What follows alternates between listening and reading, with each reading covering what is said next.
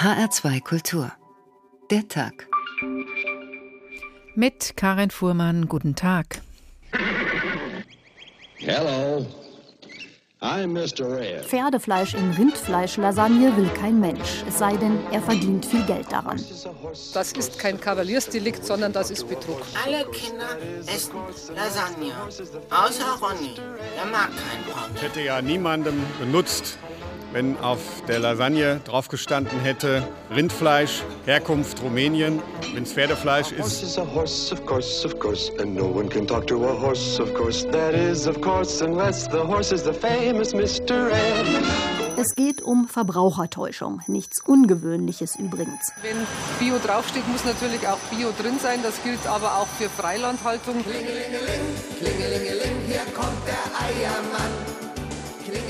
Die Betriebe sollen Legehennen auf engstem Raum gehalten, die Eier auf den Packungen aber mit Eiern aus Freilandhaltung deklariert haben. Es überrascht mich nicht und ich weiß nicht, ob da nicht das ein oder andere auch noch kommt.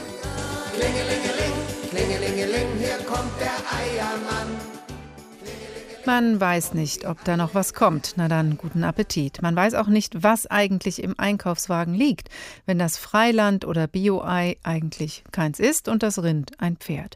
Verunsicherung, aber auch Verärgerung macht sich breit und das zu Recht. Was ist noch so alles in unseren Lebensmitteln drin, was nicht draufsteht? Etikettenschwindel ist ein altes, lohnendes Handwerk und offensichtlich stehen die Türen für diese lukrative Art von Betrug auch im Bürokratie- und Kontrollparadies Deutschland weit offen. Auch bei Biowaren, nicht nur bei Lebensmitteln. Falsche Eier, echte Pferde, alles über Etikettenschwindel haben wir getitelt und wollen wissen, was folgt aus den Skandalen an Kontrollen oder Bestimmungen, aber auch für uns Verbraucher. Auf was kann ich mich beim Einkaufen wirklich verlassen? Es gibt keinen Grund zur Entwarnung, denn wir werden natürlich auch in anderen Lebensbereichen hinters Licht geführt. Denken Sie nur an Biosprit oder an die politische Rhetorik für ungemütliche Gesetzesvorhaben. Zuerst aber zum Runden, das im Moment viele mit schreckensgeweiteten eckigen Augen sehen. Rund 200 Betriebe haben Eier als Bio- oder Freilandware verkauft, obwohl sie sich nicht an die entsprechenden Bestimmungen gehalten haben. Mehr Hühner als erlaubt in den Ställen lebten. Pia Zimmermann über den Betrug und was daraus folgt. Ein Ei gleicht angeblich dem anderen, aber je nach Codenummer gehen viele von sehr unterschiedlicher Qualität aus. Die Null ist am gesündesten, heißt es. Die Null ist Bio, ein Ei vom glücklichen Huhn. Und weil diese Vorstellung vom glücklichen Biohuhn so schön ist und mittlerweile ein Verkaufsschlager, stand auf Millionen von Eiern aus der Freilandhaltung eine Null und das Zauberwort Bio. Der Verbraucher zahlt dafür ja mittlerweile gern ein paar Cent mehr, was den Eierproduzenten bisher Tausende von Euros zusätzlich eingebracht hat.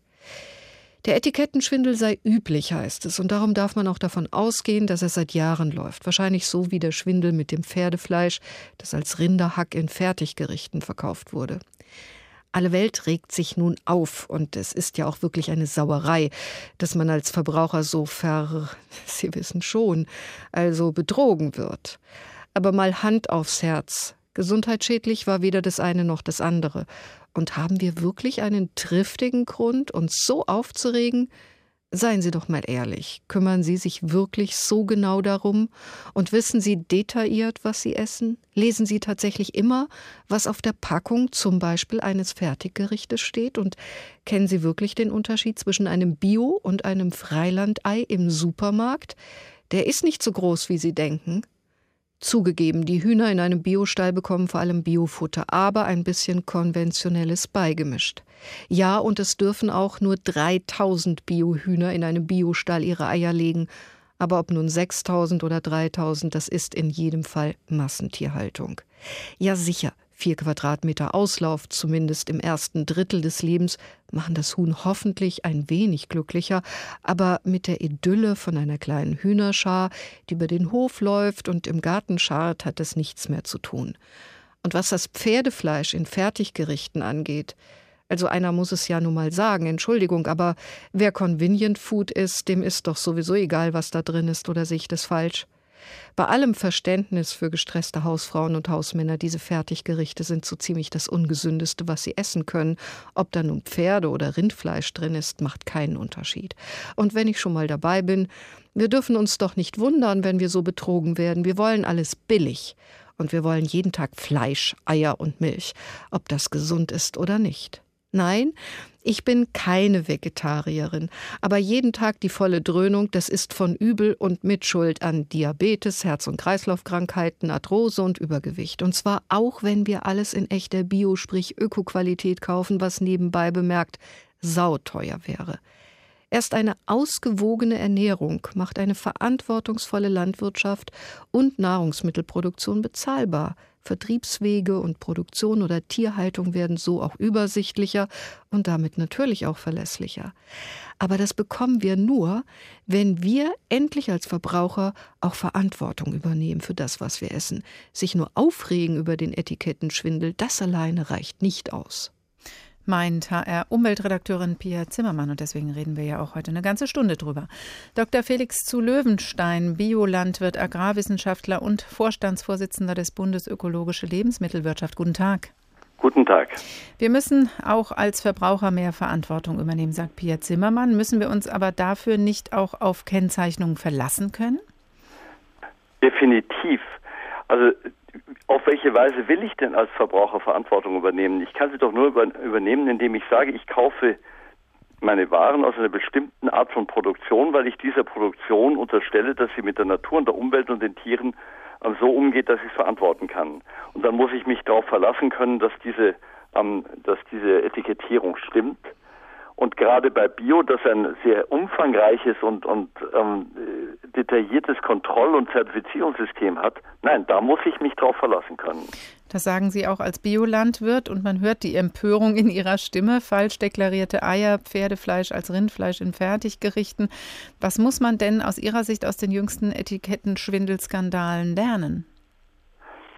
Deswegen, ich kann mich jetzt nicht auf Pferdefleisch am, am Skandal beziehen, weil, weil da Bio nicht betroffen ist und ich das von nichts verstehe. Ähm, die Schwierigkeit bei der Eiergeschichte ist die, dass wir im Moment über ein ähm, Verfahren reden, wo die Staatsanwaltschaft ja noch nicht mal Anklage erhoben hat. Wir also weder wissen, wer betroffen ist, noch was genau die Anklage ist, geschweige denn, dass da eine Verurteilung stattgefunden hätte. Insofern muss man es sozusagen als wenn dann formulieren. Mhm. Wenn ähm, das, was man da liest, zutrifft. Dass da Biobetriebe die Richtlinie missachtet haben, wie viele Tiere sie maximal aufstellen können, dann haben sie verstoßen gegen die Pflicht, artgerechte Haltungsbedingungen herzustellen für ihre Tiere. Wenn das dann obendrein noch auf betrügerische Weise passiert ist, also indem man Belege gefälscht hat oder unterschlagen, damit das überhaupt bei einer Kontrolle nicht auffällt, dann müssen solche, ähm, solche Betrüger bestraft werden, wie Betrüger bestraft werden müssen, nämlich mit Freiheitsentzug und entsprechender Geldstrafe. Und wir haben bei uns in den Verbänden des ökologischen Landbaus nichts mehr zu suchen. Die müssen raus. Und in der Folge würden Sie sagen, ja, es reicht nicht, was da kontrolliert wird. Viermal im Jahr wird ja schon kontrolliert. Ist das zu wenig? Wir haben, das sind zwei Aspekte zu betrachten. Das eine ist die Frage, ähm, was muss bei den Kontrollen geändert werden? Was, was ist da schiefgelaufen? Und das zweite ist die Frage, was sind denn eigentlich die Strukturen, die es möglich machen, dass so ein Betrug passiert und obendrein auch noch so lange unentdeckt passiert? Das erste bei den Kontrollen, ähm, das, ist eine, das ist eine Daueraufgabe, weil ähm, Betrug solange es Menschen gibt, mit denen wir zu tun haben, werden wir auch mit Betrug zu tun haben. Und die Kontrollsysteme müssen immer dem angepasst werden, was man da, was man da entdeckt, was da passiert ist und wo man sieht, dass die Kontrolle eben nicht gegriffen hat. Können wir vielleicht auch noch drauf kommen, was konkret da gemacht werden muss. Und das mhm. andere ist, wenn wir im ökologischen Landbau in ähnliche Strukturen hineingeraten sind wie in der, wie in der konventionellen Geflügelhaltung, ähm, große Unternehmen mit vielen Stellen an vielen Standorten und das dann einfach nicht mehr überblickbar ist, dann müssen wir an die Richtlinien des Ökolandbaus ran, auf eine Weise, die, die es für bäuerliche Betriebe wieder konkurrenzfähiger macht, im Ökolandbau Geflügel zu ähm, Gehaltung zu betreiben und Eier zu produzieren und die diese ähm, industriellen Strukturen zurückdrängt. Aber vielleicht können wir kurz bei diesen industriellen Strukturen nochmal bleiben. Ähm, da ist ja vielleicht auch der Segen zum Fluch geworden. Die Nachfrage nach Bioprodukten und äh, auch nach Freilandhaltungseiern ist gestiegen. Der Markt ist größer geworden. Der heimische Produktion kommt nicht nach. Öffnet das vielleicht auch Tür und Tor für Fehldeklaration oder Betrug und macht Kontrollen eben gerade schwieriger? Das ist mit Sicherheit so. In der Weise, wie unser Markt im Moment wächst, ähm, und in der Weise vor allem, wie die Produktion nicht hinterherkommt, ähm, eröffnen sich auch für Betrügermöglichkeiten. Nur will ich eins sagen.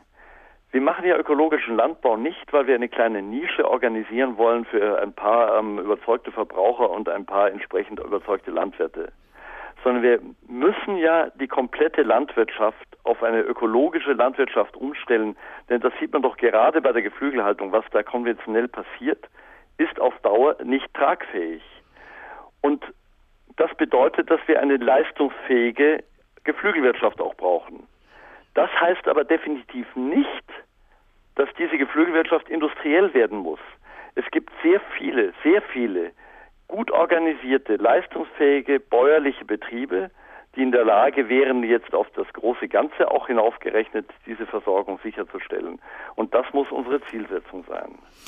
Sie haben ein Buch rausgebracht mit dem Titel Food Crash. Wir werden uns ökologisch ernähren oder gar nicht mehr. Das ist natürlich äh, sehr provozierend. Die Weltbevölkerung wächst, der Wohlstand steigt, der Fleischkonsum auch.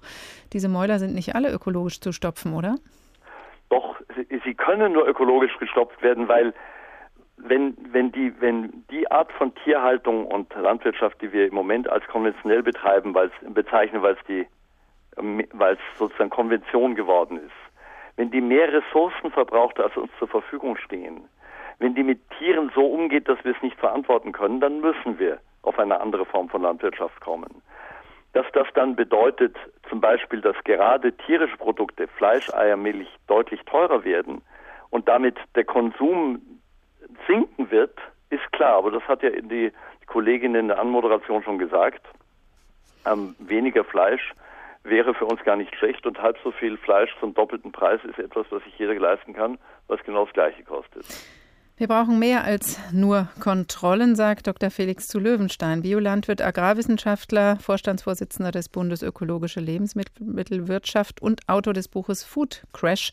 Wir werden uns ökologisch ernähren oder gar nicht mehr. Ganz herzlichen Dank. Falsche Eier, echte Pferde der Tag in HR2 Kultur, jetzt mit ein paar hart gekochten Eiern. Die Familie Dotterstein, sie trug ihren Namen nicht ganz umsonst, war so hart gekocht, wie nur je Eier gewesen sind. Sie machte unbekümmert Ausflüge in die entfernteste Umgebung, ging auf härtestem Steinpflaster spazieren und hielt sich eine nicht eben weich gefederte Kutsche, die ein Hahn zog. Nun lebten die Dottersteins aber in Hintereiburg, wo es nur wenige hart gekochte Familien gab. Alle anderen Eier waren roh oder weich gekocht und mussten so behutsam und vorsichtig durchs Leben wandeln, wie es eben nur rohe oder weich gekochte Eier nötig haben. Das gab böses Blut. Als ein gewisser Alfred Dottelbeck, ein rohes Ei, Bürgermeister von Hintereiburg wurde, kam plötzlich in alle Gespräche über die hartgekochten ein merkwürdig giftiger Ton. Der Bürgermeister, ein Ei von sehr beschränktem Geist, war nämlich der festen Überzeugung, im Charakter der Hartgekochten vereinige sich alle Schlechtigkeit der Welt. Klagte jemand über die zu hohen Preise in der Stadt, sagte er, die Hartgekochten haben sich untereinander abgesprochen, die Preise zu steigern. Jammerte jemand über den Mangel an Arbeitsplätzen, knurrte er, die Hartgekochten verdienen besser, wenn das Geld in wenigen Händen ist. Der Schreiber dieses Bürgermeisters, ein kümmerliches, windiges Kiebitzei ohne Freunde und Familie, bestärkte seinen Herrn tagtäglich in der Abneigung gegen die hartgekochten, denn er hatte auch einen windigen Verstand. Eines Tages fragte dieser Kümmerling seinen Herrn und Bürgermeister Was ist das Herz des Eis, euer Wohlgeboren? Das Dotter, antwortete Dottelbeck. Sehr richtig, Euer Wohlgeboren. Wenn aber ein Dotter hart ist, ist dann nicht auch das Herz hart? Und bringen nicht harte Herzen alles Unglück in die Welt? Vorzüglich gedacht, vorzüglich gesagt, mein lieber Schreiber, lobte ihn der Bürgermeister. Schreiben Sie das auf, mein Bester. Ich lasse es drucken und verbreiten, um der Welt die Augen zu öffnen über die hart gekochten. Hart gekochte Eier servieren wir zwischendrin von James Krüss. Fortsetzung folgt. Falsche Eier, echte Pferde, alles über Etikettenschwindel der Tag in HR2 Kultur. Entfernen wir uns etwas von den aktuellen Skandalen, falsch gekennzeichneten Eiern oder Fleischprodukten und schauen wir uns das Etikett an sich mal an und was es mit uns macht. Erik Meyer von der Jugendsendung des ZDF Pur Plus, immer sonntags im Kika. Der Erik also jetzt am Telefon. Guten Tag. Hallo, guten Tag, Frau Fuhrmann. Sie haben für Ihre Folge am letzten Sonntag ein Limo-Etikettenexperiment mit Schulkindern durchgeführt. Mit welcher Absicht? Also äh, Ausgangspunkt war für uns erstmal die riesige Produktauswahl, der wir uns ja alle im Supermarkt jeden Tag gegenüber sehen. Ja, und wir wollten mal herausfinden, wie groß ist denn die Wirkung der Verpackung, in unserem Fall jetzt beim großen Limo-Experiment des Etiketts, und wie groß ist dann auch die Auswirkung dieser Wirkung auf das Geschmackserlebnis? Also glauben wir der Verpackung vielleicht sogar mehr als dem Inhalt? Das war so die Leitfrage, die wir uns gestellt haben. Und dann haben Sie mit Fachleuten drei Etiketten entwickelt. Vielleicht beschreiben Sie mal kurz, welche Images da transportiert werden sollten. Genau, also wir haben das relativ aufwendig gemacht mit einer Werbeagentur zusammen und ähm, einer Grafikdesignerin äh, und einem Marketing-Experten haben wir uns eben diese drei Etiketten ausgedacht. Die sollten dann am Ende auf drei Flaschen kommen, in denen dieselbe Limo ist. Also das ganz, muss man ganz klar sagen. Dreimal dieselbe Limo und drei Etiketten. Einmal ein Bio-Etikett, einmal ein ganz cooles Szene-Etikett und einmal ein Billig-Etikett, was man vielleicht beim Discounter so verorten würde. Und diese drei Etiketten eben auf derselben Flasche mit derselben Limo und dann eben in die Verköstigung, ja, um mhm. zu gucken, wie wirkt das Etikett oder die Etiketten und hat sogar Auswirkungen auf den Geschmack. Und das genau hören wir uns jetzt mal kurz in einem Ausschnitt aus der Sendung an, was die sechste Schulklasse, die das getestet hat, dann zu den verschiedenen, ich sag mal, zu den verschiedenen Limos gesagt hat. Wenn das Etikett tatsächlich das Geschmackserlebnis beeinflusst, dann müsste Eau Orange jetzt auch am besten schmecken. Und unsere Billig-Limo Splash am langweiligsten. Ich finde, die schmeckt äh, mehr nach Kohlensäure. Wie normale Fanta eigentlich. Die schmeckt nach Orangensaft mit Sprudelwasser. Das schmeckt eher nach Fabrik und das da schmeckt wirklich äh, nach Natur. Mhm. Bio schmeckt also natürlich, aber auch lecker. Die war schön, aber am Ende war sie etwas sauer. Ich finde, die schmeckt nicht so gut. Ich auch nicht. Ja, die, die schmeckt zu sehr natürlich. Und die Szene-Limo Eau Orange? Ich fand die von allen drei am besten, ja. Hat schon mehr nach Limo geschmeckt. Die war einfach besser als die anderen. Ich finde, die hat ein bisschen leckerer geschmeckt. Ja, ich irgendwie auch. Ja einfach besser sei. Sie sagten die Sechstklässer und zeigten dabei immer auf die, die trendy etikettiert war. Die schmeckt am besten, die würden wir kaufen, sagen die Kinder im Limo-Test. Und in allen drei Flaschen war dieselbe Limo drin bei Pur Plus am Sonntag. Moderator Erik, waren Sie da selbst erschüttert? Äh, ich war, ich kann es wirklich sagen, ich war ein bisschen schockiert, ja, weil, weil wir im Vorfeld in der Redaktion natürlich diese Experimente, wenn die auch so groß aufgezogen sind, sehr detailliert durchsprechen. Und wir waren uns fast alle einig und vor allem ich habe gesagt, Leute, die Kinder werden das schmecken, die werden uns die Flaschen um die Ohren hauen, weil es ist dieselbe Limo, die sieht genau gleich aus. Und ich, ich kenne Kinder und weiß, wie die äh, Fernseh gucken, wie die Sachen wahrnehmen. Und mir war eigentlich klar, dass die uns auf die Schliche kommen. Und als das dann so funktioniert hat, es gab wirklich kein einziges Kind, was gesagt hat, in allen Flaschen ist dieselbe Limo. Ja, das gab es einfach nicht. Und als das so ausgegangen ist, war ich extremst überrascht, wirklich. Waren denn die Fachleute auch so überrascht oder haben die von der Werbeagentur gesagt, ja genau, das ist unser Geschäft, so funktioniert's? Ja, im Endeffekt war das so. Also der Marketingmann hat gesagt, wenn das nicht geklappt hätte, würde ich meinen Job seit 40 Jahren schlecht machen. Und natürlich ist es so. Es ist ja auch kein Geheimnis, welche Macht Etiketten oder Verpackungen auf uns Verbraucher haben. Aber dass das so weit geht, dass dieser, ich sag mal, dieser Produktcharakter, den wir offensichtlich so gut geschaffen haben, dass der sogar überspringt auf den Geschmack, das hätte ich einfach nicht erwartet. Und wie haben die Kinder reagiert? Die haben uns im Endeffekt bestätigt, was wir dann ja auch gesehen haben, dass nämlich äh, etwas, was cool aussieht, offensichtlich erstmal auch cool schmeckt. Waren Sie denn erschüttert, als Sie dann gesagt haben, Leute, ihr habt dreimal das gleiche oder dasselbe getrunken? Ja klar, die, die konnten das erstmal nicht glauben. Ja. Also äh, die, die haben ja da gesessen und haben sich Mühe gegeben, Unterschiede zu schmecken. Äh, natürlich muss man den Versuchsaufbau da auch sehen. Also wenn man von jemandem erwartet, dass er was zu verschiedenen Limos sagt, dann schmeckt da vielleicht auch noch mal ein bisschen mehr ein Unterschied. Aber die waren sich alle sicher, es sind drei verschiedene. Und als sie erfahren haben, dass das die gleiche ist, waren die schon auch äh, wirklich schockiert. Ja. Ja, das zeigt mal wieder das Pur Plus Experiment. Wir sind beeinflussbar. Man muss schon rational mit einkaufen, Inhaltsstoffe prüfen und hoffen, dass die Kennzeichnung stimmt. Vielen Dank, Erik Meyer von der Jugendsendung des ZDF Pur Plus. Samstags morgens im ZDF, sonntags abends im Kika. Die ganze Folge gibt es übrigens auch noch auf der Seite von Pur Plus im Internet. Das Auge ist eben mit. Wer das immer noch nicht glaubt, dem empfehle ich die Gummibärchen-Blindverkostung. Da kann man dann unter Umständen beobachten, wie, wenn man die Farbe nicht kennt, das gelbe Lieblingsgummibärchen von dem eigentlich verhassten grünen zum Beispiel nicht zu unterscheiden ist. Machen Sie das mal. Kinder sind mittlerweile ja auch schon kritisch, häufig sensibilisiert für Betrug, aber wie im Experiment, was wir eben gehört haben, zu sehen, auch manipulierbar. Ich traue mich ehrlich gesagt nicht zu behaupten, ich hätte das sicher bemerkt, dass es dieselbe Limo in den drei Flaschen ist. Nur vielleicht hätte ich versucht, etwas über die Inhaltsstoffe herauszufinden. Das stand aber in dem Fall auf den Flaschen gar nicht drauf. Es war ja ein Fake. Anders bei den Artikeln, die wir tagtäglich in den Supermarktregalen finden, da steht was drauf. Es gilt ja bei vielen Inhaltsstoffen EU-weit eine Kennzeichnungspflicht. Aber was kann der Verbraucher damit wirklich anfangen? Weiß er, was er wissen muss? Thomas Corella war auf Etikettenjagd. Es ist wie immer, meine ersten Schritte im Laden bestimmt der Hunger, nicht der Verstand. Was glänzt da? Ein österliches Schokohasi, eins der besseren.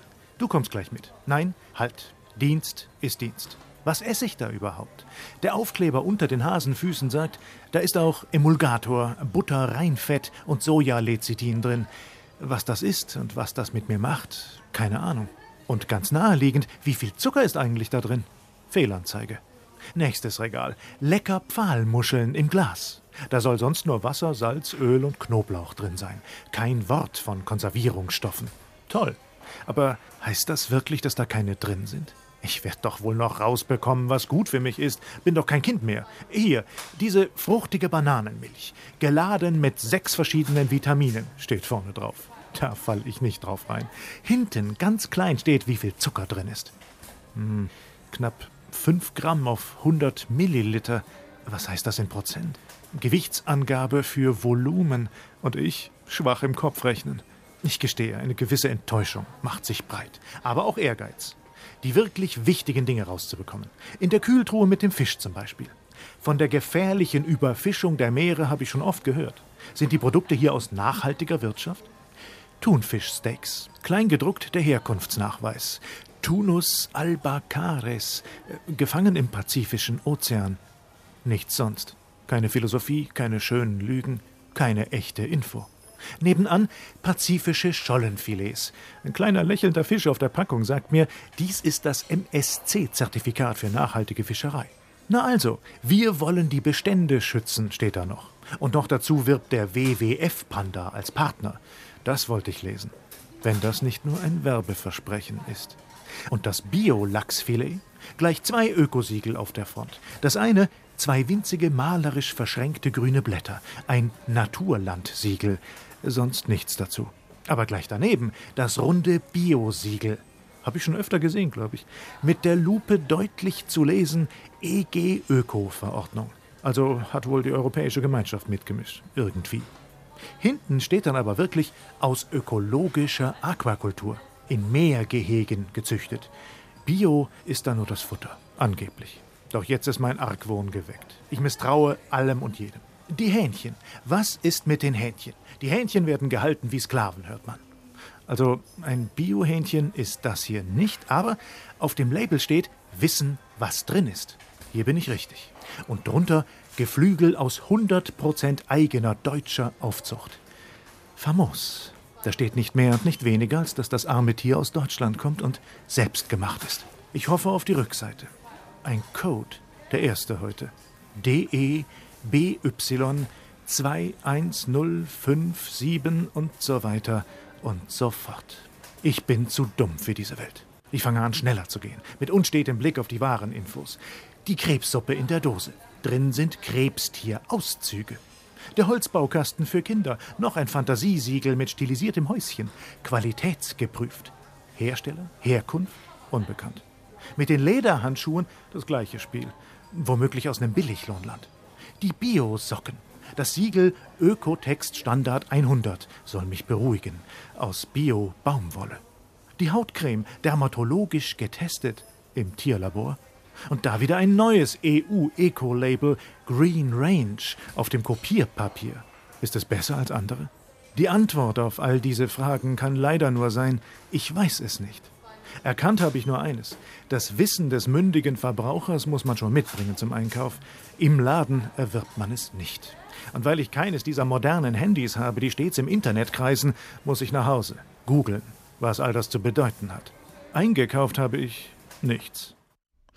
Ohne Proseminar kann man eben nicht mehr einkaufen gehen. Thomas Kurella ist als mündiger Verbraucher gescheitert. Jürgen Mayer, Geschäftsführer des Forums Umwelt und Entwicklung, guten Tag. Guten Tag. Da sind jede Menge Labels oder Produktinformationen. Auf manchen steht Bio, auf anderen nachhaltig oder da steht Naturland. Manchmal sind Inhaltsstoffe angegeben oder Herkunft. Eigentlich wollen wir ja diese Informationen. Aber wie kann ich als Verbraucher erkennen, was davon wirklich wahr und seriös ist? Ja, da müssen Sie in der Tat fast schon ein eigenes Studium dafür ablegen. Und im Grunde ist ja diese ganze Labelitis ja auch ein Zeichen dafür, dass der Gesetzgeber versagt hat. Äh, wir haben offensichtlich zu geringe äh, gesetzliche Anforderungen, sodass alle möglichen Hersteller meinen, sie müssen da irgendwie besser sein. Aber weil das mehr Geld kostet, äh, tut man dann gerne mal nur so, als ob. Ich finde, eigentlich wären weniger Labels besser und dafür schärfere gesetzliche Anforderungen für alle und nicht nur für ein paar, die es freiwillig machen. Sodass man weiß, was überhaupt im Regal landet, erfüllt schon diese Anforderungen. Ja, so ist es. Ich mhm. meine, natürlich äh, ist eine Information, dass ein Huhn aus Deutschland kommt, doch völlig irrelevant. Ja, entscheidend ist doch, was ich für ein Huhn da bekomme, wie ist es aufgewachsen, etc. Und da ist heute leider noch sehr viel erlaubt, was eigentlich längst verboten gehört. Gerne wird ja auch Falsches versprochen, damit man mehr Geld damit verdienen kann. Im Falle des Biosprit war das anders. Der Treibstoff E10 ist ja billiger als das Superbenzin. Und das Versprechen dahinter war sauber, klimafreundlich und ökologisch. Was davon ist wahr? Ja, das war die Illusion, das hat man sich so vorgestellt. Die Politik hat deswegen die Vorgabe gemacht, äh, Biosprit dem normalen Sprit beizumischen. Politisch war es äh, auf den ersten Blick eine gute Idee. Inzwischen haben wir Erfahrungen, dass äh, damit eben kein Klimaschutz gemacht wird, sondern im Gegenteil jede Menge unerwünschte Risiken und Nebenwirkungen aufgetreten sind und man im Grunde damit äh, vertuscht hat, dass man zu den wirklich wirksamen Klimaschutzmaßnahmen im Verkehr halt nicht bereit war. Ein Tempolimit zum Beispiel oder schärfere Flottengrenzwerte, äh, die die Bundesregierung in Brüssel regelmäßig blockiert. Die äh, Biokraftstoffe haben schätzungsweise vier Millionen Tonnen CO2 gespart im Jahr. Äh, allein schon das Tempolimit hätte drei gebracht und der schärfere Flottengrenzwert sogar sechs. Also das wären halt Maßnahmen gewesen, die wirklich was gebracht hätten. Glauben Sie, das haben die Autofahrer auch gedacht und außerdem den Etikettenschwindel erkannt und deswegen nicht mitgespielt? Naja, die Autofahrer haben, glaube ich, überwiegend Angst um ihr Auto gehabt und äh, dem äh, der Behauptung nicht geglaubt, es schadet dem Motor ja nicht. Äh, das äh, hat offensichtlich niemanden überzeugt oder die wenigsten überzeugt, aber die, ein, die eigentliche Begründung für den Biosprit war ja der Klimaschutz und die zieht aber nicht. Die stimmt einfach nicht. Was ist denn eingetreten? Gab es andere Auswirkungen durch die Steigerung des Biosprits?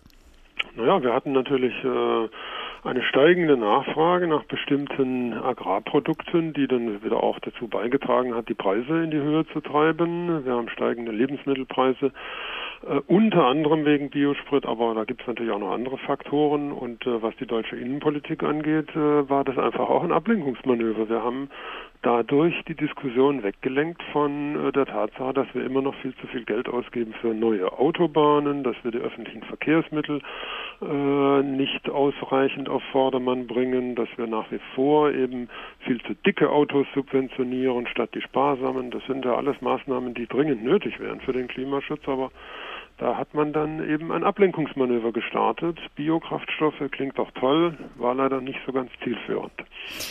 Würden Sie das dann als Erfolg werten, Herr Mayer, dass die Biospritquote jetzt EU-weit wieder von dem Ziel 10 Prozent auf 5 Prozent gesenkt werden soll? Ich glaube ja, die Politik beginnt langsam schon zu erkennen, dass äh, die Biokraftstoffpolitik, die wir die letzten Jahre gefahren haben, so eigentlich überhaupt niemandem was bringt und deswegen auf den Prüfstand gehört.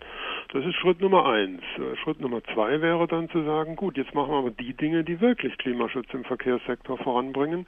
Dazu gehört natürlich dann äh, noch ein bisschen mehr Mut, als äh, sich einzugestehen, die bisherige Politik war nicht so ganz erfolgversprechend. Mal sehen, ob die EU das oder die Minister der Europäischen Union das auch noch schaffen.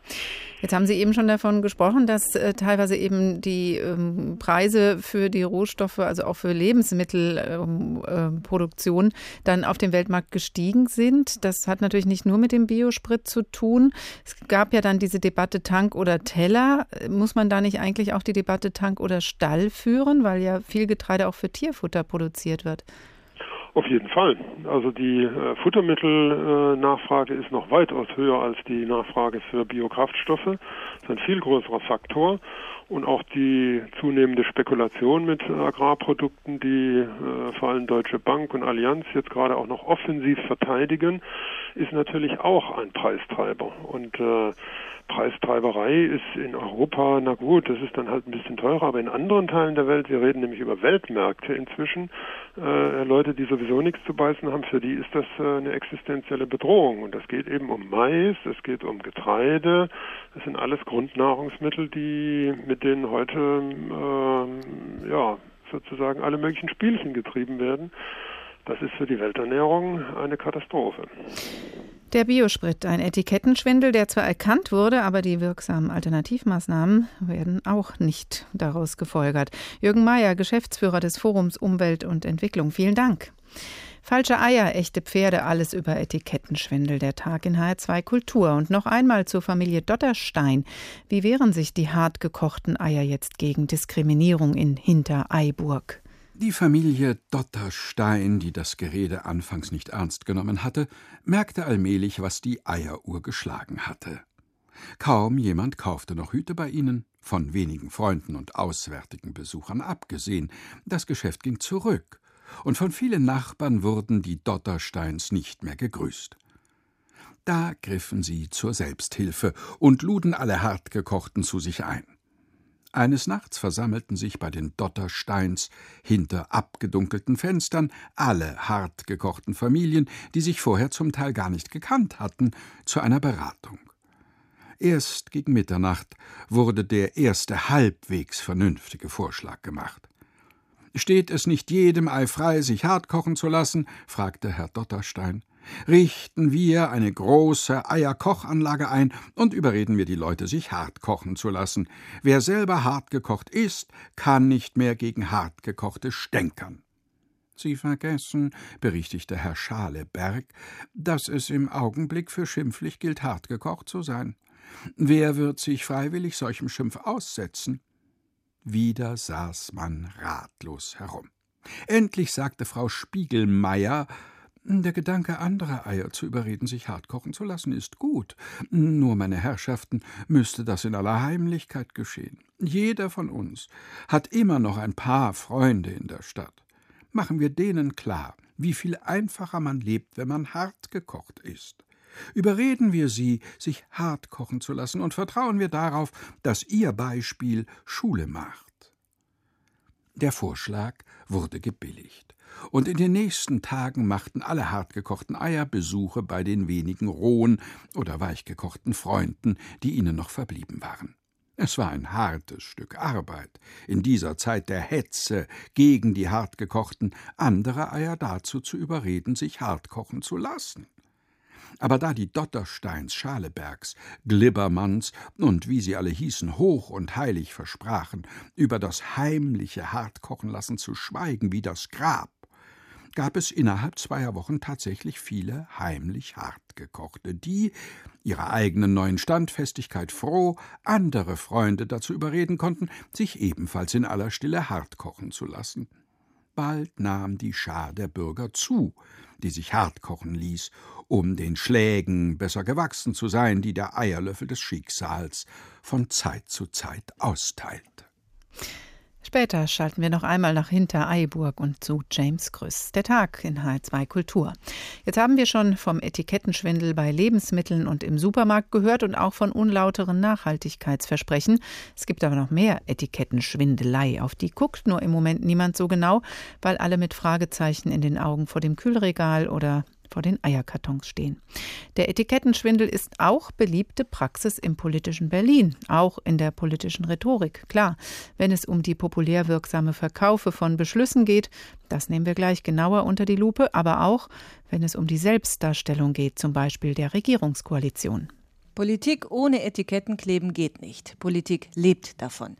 Wenn irgendwo ein falscher Name draufsteht, wenn ein Image nicht dem Inhalt entspricht, wenn Risiken und Nebenwirkungen nur im kleingedruckten Beipackzettel ganz hinten stehen, dann ist das meistens pure Absicht und gewollt. Von denen, die das falsche Etikett auf der Bauchbinde spazieren tragen. Wer da jammert und den großen Unverstandenen spielt, ist selbst schuld. So wie unsere großartige schwarz-gelbe Regierungskoalition. FDPisten und Unionisten haben lange genug das Märchen von der Liebesheirat erzählt, dass sie füreinander bestimmt und im Prinzip geborene Partner seien. Dann kam die Trauung, der Schwur ewiger Koalitionstreue und das Etikett politische Traumehe hatten sie weg. Dann wurde zwei Jahre lang Rosenkrieg gespielt, ein Jahr Paartherapie und nun im Wahljahr kommen sie uns wieder mit der Geschichte von den vielen Gemeinsamkeiten. Alles klar, aber ich will da nicht wieder hören, dass die Justizministerin den Innenminister doof findet und der Wirtschaftsminister sich vom Umweltminister über den Tisch gezogen fühlt. Meinetwegen Traumehe, aber dann wird das auch ohne Gemecker durchgezogen. Die Kanzlerin, die kann das. Sie hat in ihrer ganzen politischen Karriere recht kommod mit falschen Etiketten gelebt. Mit denen, die andere ihr gaben und mit denen, die sie sich selbst aussuchte. Erst war sie Kohls Mädchen. Da konnte man sich damals schon totlachen. Ein paar Männer haben nur aufs Etikett geguckt, dafür sind sie jetzt politisch tot. Dann war sie die Wirtschaftsliberale und später dann die Soziale. Und wenn sein muss, ist Merkel auch mal konservativ. Ihre Partei ist schon nicht mehr ganz so gut im Etikettenschwindel. Im Moment kann mir niemand in der ganzen großen CDU sagen, welches Etikett sie denn tragen soll. Sozialdemokratisch, das könnte passen, aber der Titel ist ja schon vergeben an den Mann, der die Sozialdemokraten in den Wahlkampf führt. Aber wie wir täglich aufs Neue sehen, tut sich Per Steinbrück sehr schwer damit, dem Etikett auch gerecht zu werden. Doch die Genossen geben ihm Nachhilfe und wenigstens ist Steinbrück nicht fürs Jammern bekannt. Obwohl, vielleicht ist der harte Kerl ja auch nur Fassade. Alles nur gefaked. Soweit die Etikettenjonglage in der Regierungskoalition, die Bettina Freitag in Berlin beobachtet. Es muss ja nicht gleich etwas anderes drin sein, als draufsteht. Man kann ja mit sanfteren Methoden arbeiten. Professor Joachim Knape, Professor für allgemeine Rhetorik an der Uni Tübingen. Guten Tag. Guten Tag. Hilft nicht manchmal schon eine beschönigende Ausdrucksweise? Auf jeden Fall. Äh, es geht ja äh, bei diesen Dingen, mit denen sich die Rhetorik beschäftigt, nicht um die ganz harten äh, kommunikativen äh, Polarisierungen, also auf der einen Seite Lüge und Betrug und auf der anderen Seite Aufrichtigkeit und Wahrheit. Das ist ja nur das Spannungsverhältnis, das sind die beiden Pole. Man sagt ja, und das hat jetzt auch was mit Etikettenschwindel zu tun, Wahrheit sei die Adäquatio äh, Verbi et Re, das heißt die Übereinstimmung von Sache äh, und Wort. Und das ist eigentlich der ganz deutliche Fall. In Wirklichkeit geht es bei vielen der Dinge, die in der Politik geschehen, um einen Zwischenbereich, um kleine semantische Verschiebungen, nicht um dieses ganz große Problem, dass das Wort mit der Sache nicht übereinstimmt, sondern dass man das färbt, wie Sie gesagt haben, ein bisschen aufpoliert, und da gibt es natürlich in der Rhetorik auch Namen für, also zum Beispiel Euphemismus, sagen wir. Hm, eine Art Beschönigung ist das. Beschönigung. Mhm. Und das fängt so im Kleinen an, mhm. wenn man statt billig preiswert sagt oder wenn man statt arm sozial schwach sagt. Und dieses Spiel äh, kann man ganz schön weit äh, treiben, um etwas zu kamouflieren oder äh, so ein bisschen, naja, abzudecken, zu modifizieren, ohne gleich richtig zu lügen. Haben Sie da noch andere aktuelle Beispiele? Naja, die äh, in der Politik äh, harten äh, Fälle, wo man auch ins Grübeln kommen kann, sind natürlich dann, wenn man statt Entlassung Personalfreistellung sagt oder statt Folter alternative Verhörmethoden oder Vertreibung als Umsiedlung bezeichnet. Weil da geht es doch sehr nah an das, was Menschen existenziell betrifft.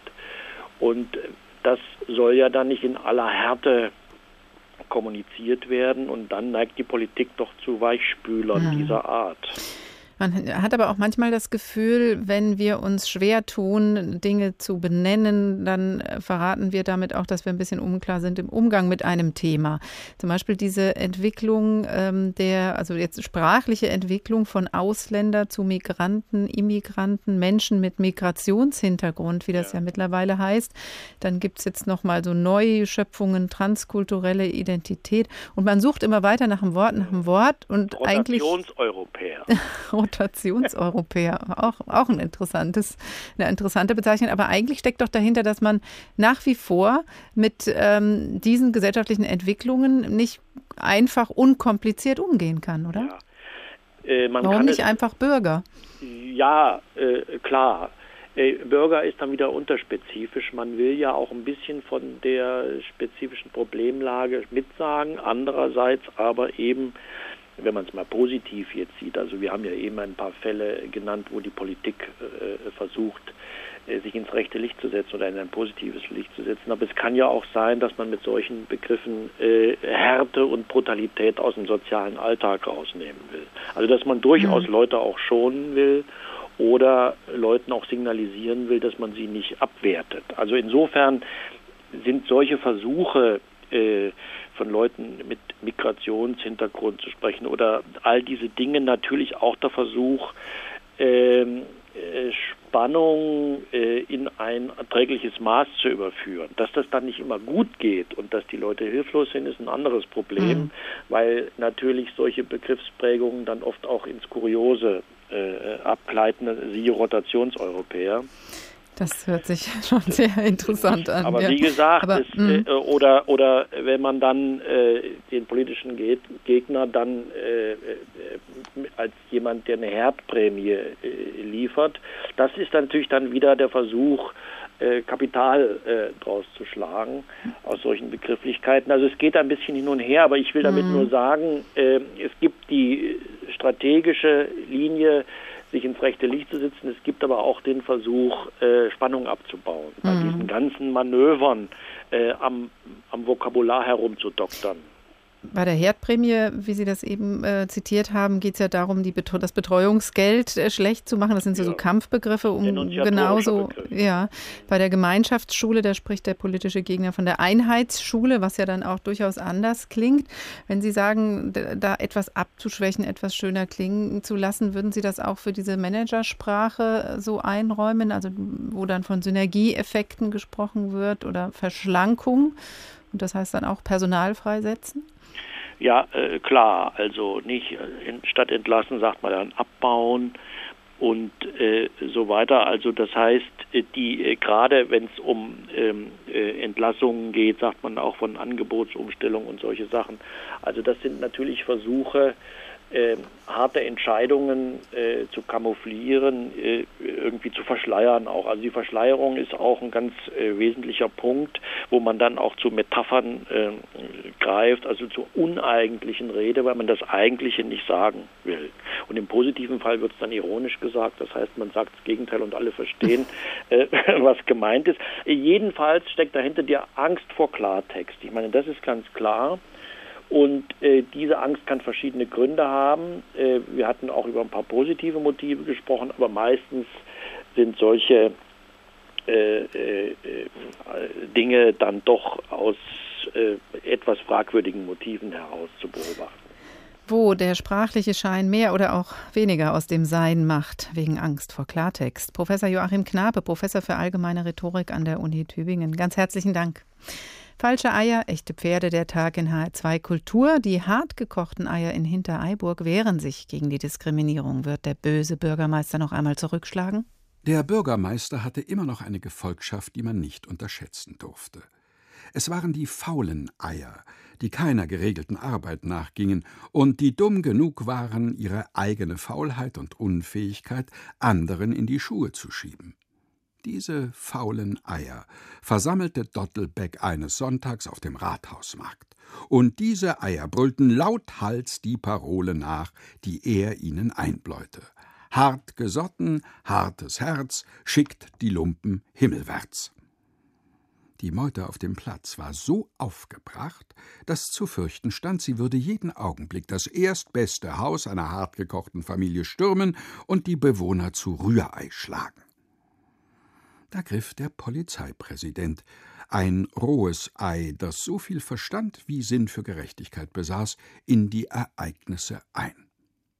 Er gab dem Bürgermeister, der vor dem Balkongitter des Rathauses stand, ganz einfach einen Stups, und Alfred Dottelbeck, ebenfalls ein rohes Ei, purzelte, vor Überraschung stumm, über das Gitter und klatschte mitten zwischen die entsetzt zurückweichenden faulen Eier aufs harte Pflaster. Dabei wurde offenkundig eine wie finstere Seele der Kerl gehabt hatte, denn das auslaufende Dotter war schwarz. Den ersten Moment des Schreckens, als alles noch wie gelähmt dastand, nützte der Polizeipräsident. Er brüllte Die Versammlung ist aufgelöst. Wer den Platz nicht räumt, wird verhaftet. Meine Beamten schießen auf jeden, der sich widersetzt. Die weitere Entwicklung in der Stadt Hintereiburg war erfreulich. Nachdem der Polizeipräsident eine Zeit lang die Geschäfte des Bürgermeisters übernommen hatte, wurde eine neue Ratsversammlung gewählt, und niemand anders als Herr Dotterstein wurde mit großer Mehrheit zum ersten Bürgermeister gekürt.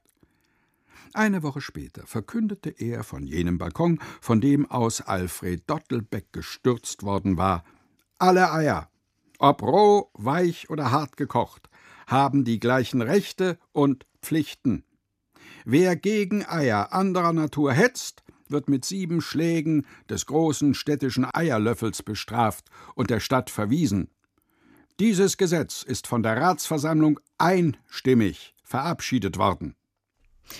Es ist nicht alles gutes Ei, was protzt. Die Geschichte von den hartgekochten Eiern von James Kröss aus dem Band Mein Urgroßvater, die Helden und ich. Der Etikettenschwindel findet gemeinhin in betrügerischer Absicht statt. Der Etikettenschwindel, der uns heute in H2 der Tag beschäftigt. Im Falle der Eier und des Pferdefleisches geht es ums Geschäft. In der Politik geht es letztendlich auch darum, dem Wähler etwas oder sich selbst gut zu verkaufen. Maßnahmen, Gesetzesvorhaben für das Wählerohr schön klingen zu lassen. Wer denkt, der Etikettenschwindel sei nur was für böswillige Menschen, der täuscht sich allerdings. Der Etikettenschwindel ist etwas zutiefst Natürliches, im Tierreich weit verbreitet und Teil des Instinkts. Mal sprechen die Naturwissenschaftler dabei klangvoll von Mimikrie, mal eher diffamierend vom Brutparasitismus und dann bezeichnen sie es wieder halbwegs neutral als Tarnung. Die Ausdrucksweise, das Etikett, ändert aber nichts am Phänomen. Am bekanntesten ist vermutlich der Etikettenschwindel des Kuckucks, der seine Eier ja in fremder Vögel Nester ablegt. Und je nachdem, welcher Wirtsvogelart ein Kuckucksweibchen ihr Ei unterschiebt, da ist das Ei dann grad so gefärbt wie das Ei der Wirtsvogelart. In Zentralasien sind manche Eier in Farbe und Musterung derart perfekt imitiert, dass selbst Wissenschaftler sie nur über das Gewicht der Schale sicher dem Wirt oder dem Kuckuck zuordnen können. Viel häufiger als mit solchem Brutparasitismus wird man allerdings im Alltag bei uns mit dem Phänomen der Mimikrie konfrontiert. Am Blumenkasten vor dem Fenster beispielsweise im Sommer über den Petunien. Wie ein kleiner Hubschrauber fliegt da selbst in der Großstadt häufig ein gelblich-bräunlich geringeltes Insekt auf und nieder hin und her. Eine kleine Wespe denke ich oft im ersten Moment, bis sich in mir der Biologe meldet und darauf hinweist, dass Bienen und Wespen nimmermehr wie Hubschrauber auf und ab fliegen können. Warntracht nennt man das, was da so wirksam auf ein potenziell stechwütiges Insekt hinweist, obwohl es sich diesmal doch nur um eine harmlose Schwebfliege handelt um eine Schwebfliegenart, die im Verlauf ihrer Evolution einer Wespe immer ähnlicher geworden ist. So täuschend ähnlich, dass mögliche Fressfeinde sie, wie unser einer, mit einer Wespe verwechseln und daher meiden. Einige im Prinzip wohlschmeckende Schmetterlinge haben aus ähnlichen Gründen ihre Flügelfärbung angeglichen an die Färbung einer Galle bitterschmeckenden Art, und sie sind so vor übermäßigem Vogelfraß geschützt. Eine andere, weniger bekannte Form des Etikettenschwindels betreiben viele Fische, deren Oberseite recht dunkel ist, während ihr Unterleib silbrig schimmert. Das ist keine bloße Laune der Natur, sondern Teil einer Tarnung vor Fressfeinden.